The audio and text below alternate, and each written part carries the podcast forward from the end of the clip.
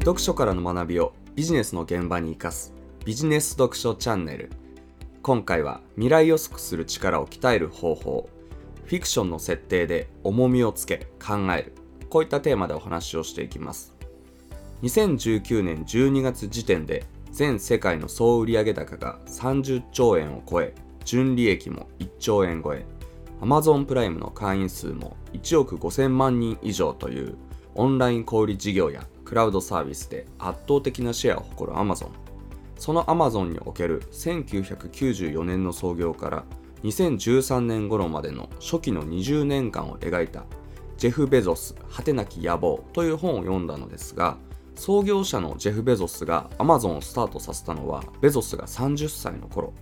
当時のベゾスは世界屈指の名門大学であるプリンストン大学を卒業後順当にキャリアを積み重ね30歳にしてすでに金融の仕事で一定の成功を収めヘッジファンドの幹部としてウォールストリートで高給を取っていたので Amazon を立ち上げるタイミングでは果たして快適で給与もいい今の仕事を全て捨ててまでしてネットで本を売るオンライン書店を立ち上げるべきかどうかを迷うわけですがそんな Amazon 立ち上げ前のベゾスを描写するこんな一文がありました。読み上げていきます。その頃ベゾスは和夫石黒の日の名残を読んだところだった。執事が戦時下の英国で職業人としてまた人として生きた人生を振り返りその選択についていろいろと思い悩む小説だ。そのような本を読んで人生の岐路を振り返ることが頭にあったからだろう。自分がどちらに行くべきかを考えるにあたりベゾスは後悔最小化理論なるものをひねり出す。いろいろ悩みに悩んでいると細かな部分にとらわれて訳がわからなくなったりします。でも例えば80歳になった時1994年の半ばという最悪のタイミングでウォールストリートの会社を辞めボーナスをもらい損ねたなぁと思い出すことはありえません。そんなの80歳にもなってくよくよすることではありませんからね。逆にこのインターネットというもの世界を変える原動力になると思ったものに身を投じなかった場合あの時やっておけばよかったと心から後悔する可能性があると思いました。こう考えると決断は簡単でした。こういった内容です。今日はこの部分を深掘りしていこうと思うんですけど結論から先に言うとベゾスの80歳になった自分を想像してどちらの選択肢だったら後悔しないかを考える後悔最小化理論じゃないですがこういうフィクションの設定を自ら作ってその設定の中で物事を判断するというやり方は思考法として非常に効果的なんですがその中でもビジネスで非常に重要な未来予測をする力を鍛えるには日頃から世の中のさまざまな事象に対してクイズやゲームのように未来予測をする癖をつけること。その際自分のポケットマネーから100万円を出して全額をかけるとしたらどちらの選択肢を選ぶだろうかという設定であえて重みをつけて真剣に考える癖をつけること。こういったやり方で練習し考える力を養っておくと重要な局面でも高い精度で未来予測ができて正しい決断や正しい選択肢を選ぶことができるようになるのでぜひこのやり方をお勧めしたいと思います。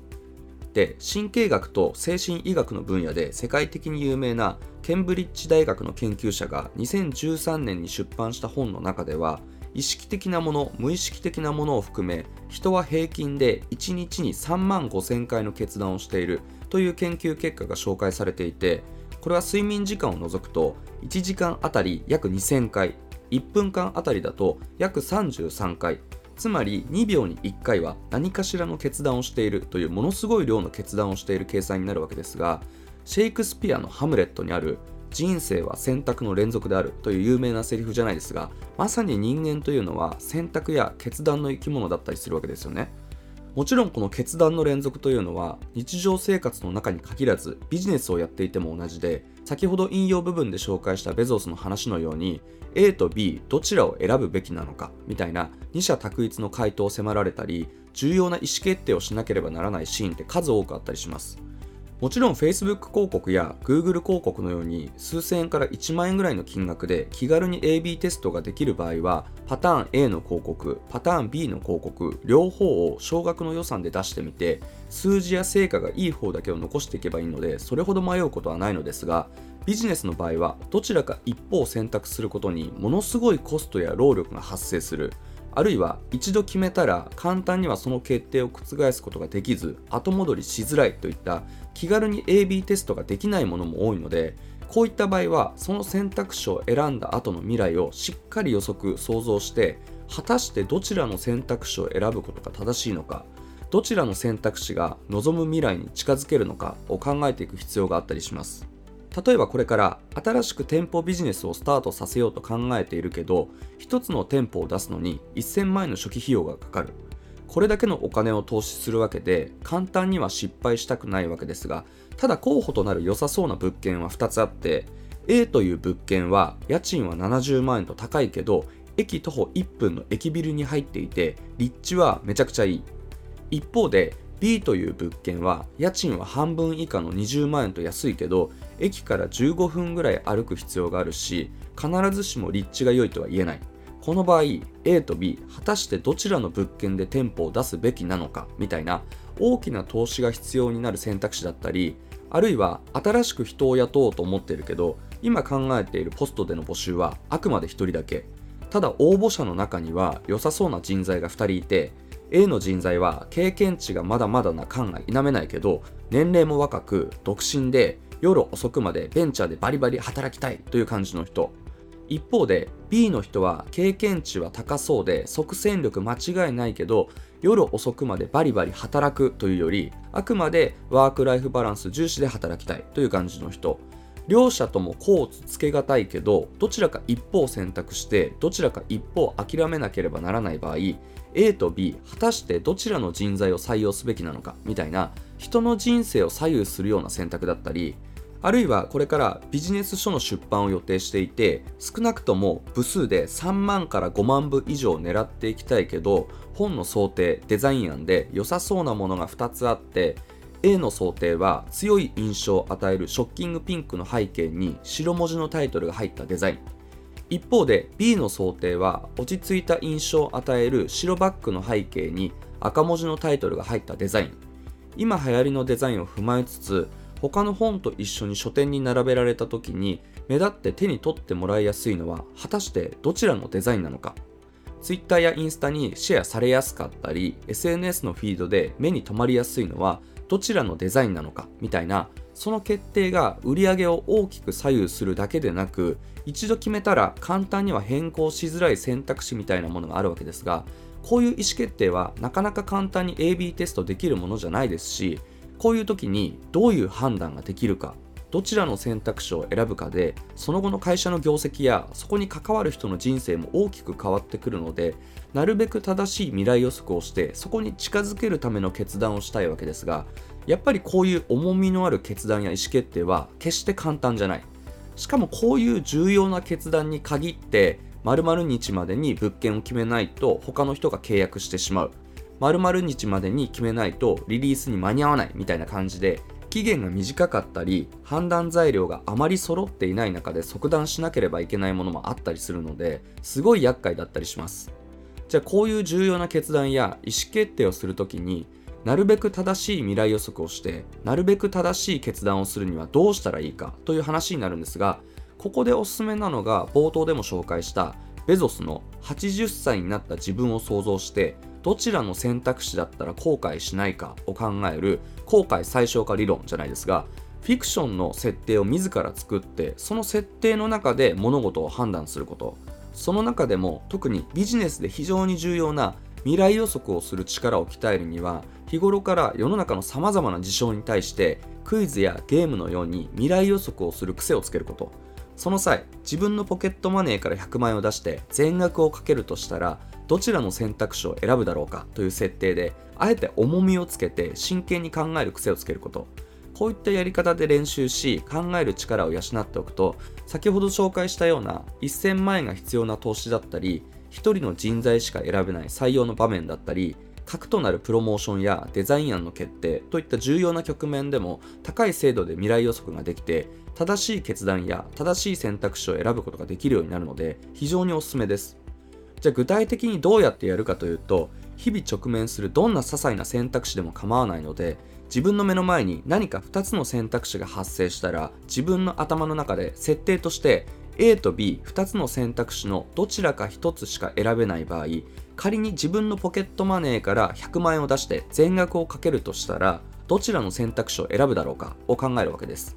この場合ルールとしてはどちらか一方に100万円どちらか一方は0円というかけ方しかできない。正解を選べば100万円は2倍になる。一方で正解を選べなかったら100万円は消えてなくなるというものなんですが目の前に2つの選択肢が発生した時にはそれがどんな軽いものであってもできるだけこのフレームワークで考えてみるわけです。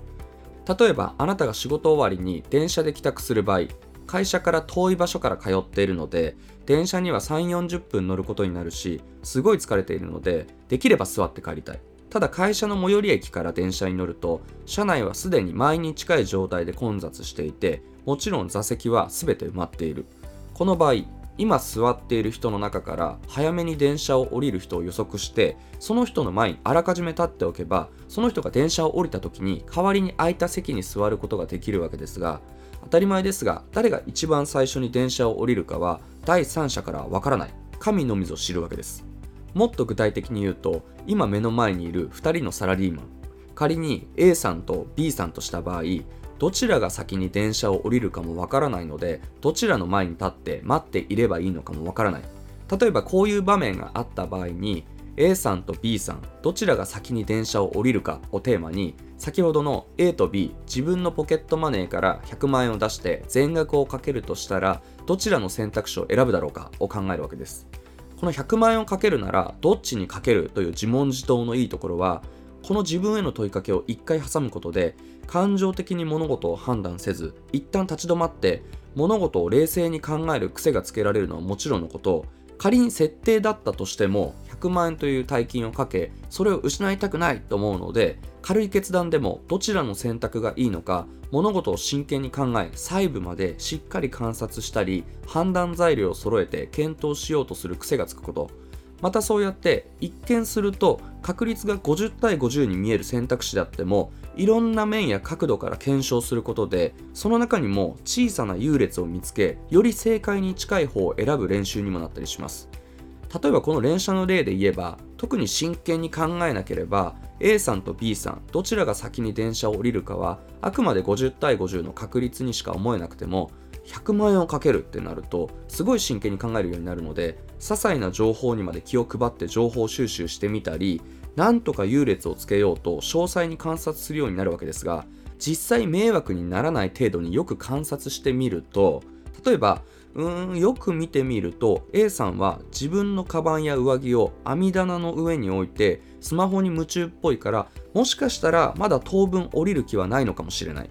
一方で B さんはイヤホンで音楽を聴きながらぼーっとしているけどバッグや上着を自分の膝の上に置いているし荷物をどこに置いているかという点のみで言うともしかしたら先に降りるのは B さんかもしれないなとかあれ A さんはスマホを持ったまま背もたれに持たれて目をつぶって寝ようとしてるからこれはまだまだ当分の間降りる気はなさそうだな。一方であ B さんの方はイヤホンを外してスマホもポケットにしまって目線が完全に車内案内を見て次の駅名を確認しているな。これは多分 B さんが次の駅で降りるから B さんに100万円を全額ベッドだなみたいな感じで答えがわからないものに対して自分の頭の中でクイズやゲームのように未来予想や仮説を立ててみるわけです。同様に例えばあなたが会社帰りに自宅の最寄り駅のスーパーやレジのコンビニに夕食の食材を買い出しに行った際にちょうど混み合う時間ということもあってレジは全て長い行列になっている。この場合 A のレジと B のレジどちらの列に並ぶと先にレジにたどり着くことができるだろうかを先ほどの A と B 自分のポケットマネーから100万円を出して全額をかけるとしたらどちらの選択肢を選ぶだろうかって考えるわけです。例えばうーん A のレジは並んでいる人数は多そうに見えるけど男性の会社員が多く並んでいてそれぞれのカゴの中身はスカスカで買い物の点数自体は少ないから見かけの人数以上にレジの進みは早そうだなとか一方で B のレジは並んでいる人数は少ないけど全体的にしっかり買い物している主婦の方が多いし特に前から3番目の人が2つの買い物かごに山盛りいっぱい溢れるほどに商品を詰め込んでいるしこれは見かけ以上に意外と時間がかかりそうだなとかしかも B のレジ並んでいる人数が少ないから一見選択肢としてはありに見せかけといてよく見るとレジに入っている人が研修中の名札をつけているしこれは意外と時間がかかりそうだぞ。一方で A のレジは完全にベテランのアルバイトの方でバーコードを読み取る手さばきがプロっぽいしよしここは A のレジに並ぶに100万円を全額ベッドだなみたいな感じで自分の頭の中でクイズやゲームのように未来予想や仮説を立ててみるわけです。同様に二者択一のクイズ番組がやっている時にこの思考法でトレーニングをしてもいいですしスポーツ観戦のように何かの勝負事や対決を観戦する場合も実際のお金をかける必要はないので自分の心の中で100万円をかけて A と B どちらが勝つかを真剣に予測しながらこの思考法でトレーニングをしてもいい。とにかくこういう選択に出くわしたらそれがどんなものであってもただただ流し見するだけでなくできる限り真剣に自分なりに仮説を立てて未来予測をしてみることが重要です。もちろん毎回毎回自分の予想や仮説が当たるということはないですし外れることもしょっちゅうあるわけですがこうやって日頃目にする些細な2択や軽めの決断であってもあえて100万円をかけるならどっちにかけるという重みを持たせて真剣に未来予測をしたり自ら仮説を立てる癖をつけておくとどういう情報を集めれば正しい予測ができるのか。最終結果に大きな違いをもたらす一番のポイント配点が高い部分はどこなのかといったことを見極めるものすごい思考の練習になりますしその過程を通じてだんだんと正しい仮説を立てることができるようになり正解率が高まり未来予測をする力がつくようにもなっていく。またそうやって日々決断や意思決定の練習を積み重ねておくことでそれが結果として実際にビジネスで重要な意思決定を迫られるような場面でもまた仮に決断までの時間が限られていたり判断材料が極端に少ない選択肢の場合でもおのずと正しい仮説を立てたり正解に近い判断ができるようになるわけです。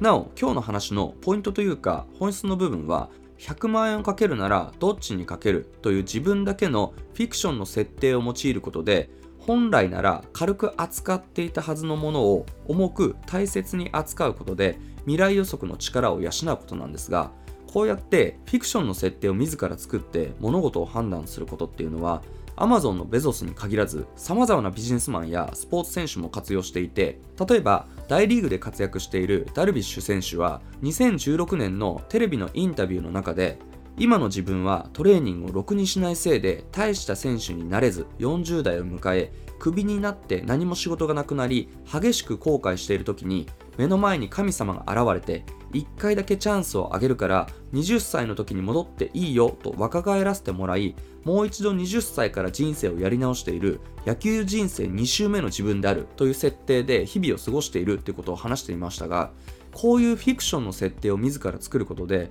今やらないとマジでやばい。今努力しておかないとまた同じような40歳を迎え激しく後悔することになってしまう。と危機感を持って一日一日を過ごしたりトレーニングや練習食生活にもものすごく気を使うことができる。ということを話していましたがこれなんかも自分だけのフィクションの設定を用いることで本来なら軽く扱っていたはずのものを重く大切に扱うことができる典型だったりするわけですよね。またスティーブ・ジョブズのスタンフォード大学の卒業式での有名なスピーチの中には私は毎朝鏡を見て自分自身にこう問いかけるのを日課としてきました。もし今日が自分の人生最後の日だとしたら今日やる予定のことを私は本当にやりたいだろうか。それに対する答えが脳の日が何日も続いている時はそろそろ何かを変える必要があるなとそう悟るわけです。というセリフもありましたがこれなんかも自分だけのフィクションの設定を用いることで本来なら軽く扱っていたはずのものを重く大切に扱う考え方の一つだったりします。